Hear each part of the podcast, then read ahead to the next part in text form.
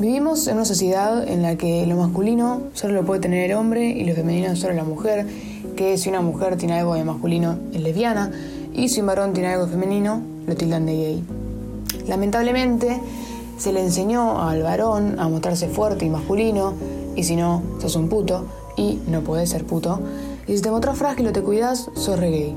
Y la mujer, por lo contrario, si se viste con ropa de varón, entre comillas, o usa gorras, o camina de una manera no femenina, es lesbiana y punto. Y medio que queda mal verte como una lesbiana porque no da a ser así. Hay una cierta presión hacia ambos sexos en los que sí o sí tienen que cumplir con un mandato y si no lo haces, estás mal, estás mal de la cabeza. Históricamente, a la mujer, como dije recién, se le enseñó a ser delicada y fina y al varón fuerte y macho, y esto dio resultado de que el varón terminara siendo el dominante y la mujer la subordinada. Y para sumar a esto, en la prehistoria, la mujer se quedaba en la casa teniendo hijos y el hombre salía a trabajar haciendo trabajo de fuerza.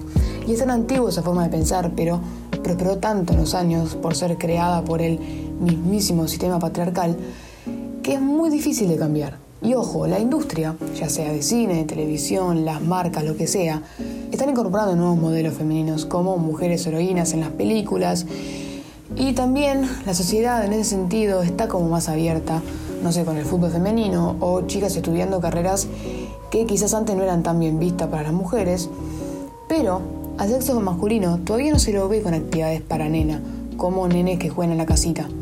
La gente prefiere educar a su hijo con pistolistas y juegos de guerra, generando cierta educación violenta antes de que sea gay. Todavía hay como un miedo a que el hijo no salga masculino heterosexual. Entonces ya desde chiquitos se les pregunta si tienen novia, se les da consejo para conseguir mujeres y a los 16 años ya se les habla de relaciones sexuales.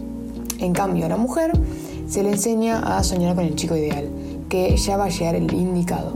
Esa palabra, indicado. Ese peso que tienen las mujeres a no acostarse con cualquiera, sino con el indicado.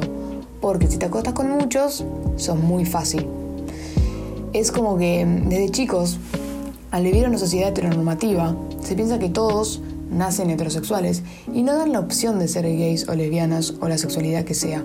Casi nunca se les menciona a los hijos la posibilidad de ser otra sexualidad que no sea la heterosexualidad. La mujer sí o sí tiene que ser femenina, hetero y conseguir al chico ideal y el varón tiene que ser masculino, hetero y conseguir muchas chicas. Por otro lado, somos como muy diferenciar un sexo de otro tal trabajo para el hombre, tal otro trabajo para la mujer, tal vestimenta para el hombre, tal otra vestimenta para la mujer. Es como que tenemos como un chip en la cabeza que si llegamos a ver a una mujer leñadora, ponele, es raro, o si vemos a un hombre haciendo las uñas, es raro. Porque toda la vida nos enseñaron, ya sea el colegio, la sociedad, nuestra familia, la industria, como quieran llamarlo, que las mujeres y los varones somos distintos, y lo que hace uno no puede hacerlo el otro. Y si lo hace, nos genera incomodidad. No soportamos vernos iguales, no soportamos ver que una mujer y un hombre se vistan igual o trabajen de lo mismo. Obvio que hay trabajos y ropa que son bien vistos para ambos sexos, pero hay otros que no, y deberían ser top tanto para el hombre como para la mujer, o sea, ¿por qué ser de tal sexo limita a las personas? La pura verdad es que a pesar de las cosas físicas que nos diferencian, somos totalmente iguales en el sentido de capacidad y de accionar. Una mujer tranquilamente puede ir al gimnasio y lograr tener mucha fuerza y hacer trabajo de fuerza, y a un varón le puede gustar lo delicado y dedicarse a maquillar. Y puede ser tranquilamente que esa mujer o ese hombre sean homosexuales, y está más que perfecto eso, como también pueden no serlo y no hay nada de malo. O sea, no por hacer una cosa u otra significa que sos homosexual o heterosexual.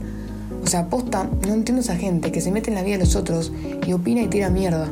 Porque la persona criticada es una persona como vos, como yo, como todos, que tiene sus gustos, tiene sus deseos. Y esa gente que critica, con el simple hecho de hablar, termina cagándose en su vida. Todo por no hacer lo que la sociedad dice que es normal. Vivan y dejen vivir y no se metan en la vida de los demás.